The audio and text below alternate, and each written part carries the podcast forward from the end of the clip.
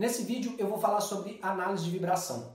Meu nome é Igor Silveira, sou especialista em gerenciamento de manutenção industrial e eu estou aqui para quebrar o código das ferramentas de gestão existentes para que você possa utilizar cada uma delas em seu favor para o seu crescimento profissional. Análise de vibração é interessante a gente começar a conceituar a vibração antes da gente entrar na análise de vibração propriamente dito. Então a vibração ela é interessante que é o seguinte, por exemplo, essa parede que está atrás de mim parece que ela está parada, mas ela não está. Por quê? Quando a gente vai para um olhar microscópico e a gente chega a nível do átomo que forma essa parede, então você vai ter bilhões, trilhões de átomos que formam essa parede e lá no átomo você vai ter um núcleo e você vai ter elétrons girando nesse núcleo. Ou seja, esses átomos não estão parados. Parece que a parede está parada, mas ela não está. Ou seja, ela está vibrando. A soma da vibração de todos esses átomos aí forma uma vibração que a gente chama vibração natural do que a gente está vendo, né? do objeto, enfim, dessa parede, por exemplo. Então essa parede está vibrando, está vibrando uma vibração natural da parede. Então, quando essa vibração natural, uma outra vibração externa,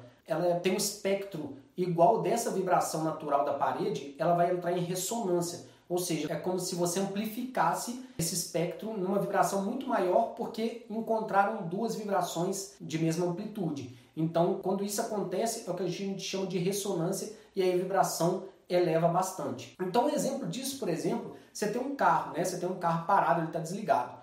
Quando você bate a chave ali, você percebe que ele tem uma vibração um pouco maior e depois ela diminui. Por quê? Porque ao começar o motor, ele atinge a vibração natural do corpo do motor, então tem uma vibração maior e depois ele passa por essa vibração, ele estabiliza, então ele passou da ressonância e depois ele estabiliza de novo. Isso é um exemplo do que a ressonância, do que a vibração pode fazer.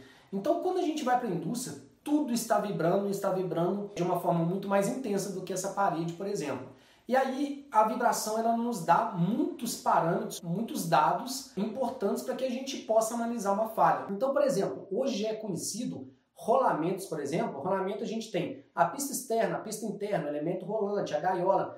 Todos esses elementos, hoje a gente tem catálogos de rolamento que nos falam o seguinte: se eu medir uma vibração daquele rolamento, eu sei que naquele componente ali, pela vibração que eu medi, eu tenho uma falha na gaiola, por exemplo, desse rolamento, porque já é conhecido, é como se tivesse feito vários experimentos em laboratório e colocado falha propositalmente na gaiola para que toda vez que eu encontrar esse espectro de falha, eu sei que é a falha de gaiola daquele rolamento. Assim como a gente tem já mapeado de motores elétricos, uma série de outras falhas já conhecidas não somente em componentes, mas também em equipamentos como um todo. Então, análise de vibração é uma técnica preditiva. A gente está utilizando esse recurso de medição da vibração para a gente poder é, analisar as falhas, quando ela pode acontecer, ou seja, eu consigo ver anomalias e acompanhar essas anomalias ao longo do, do, tempo, né, ao longo de medições periódicas ou do monitoramento online, enfim, não importa, mas eu vou conseguir traçar uma curva de tendência para ter uma previsibilidade de quando a falha vai acontecer. Então, esse é o maior benefício da análise de falha.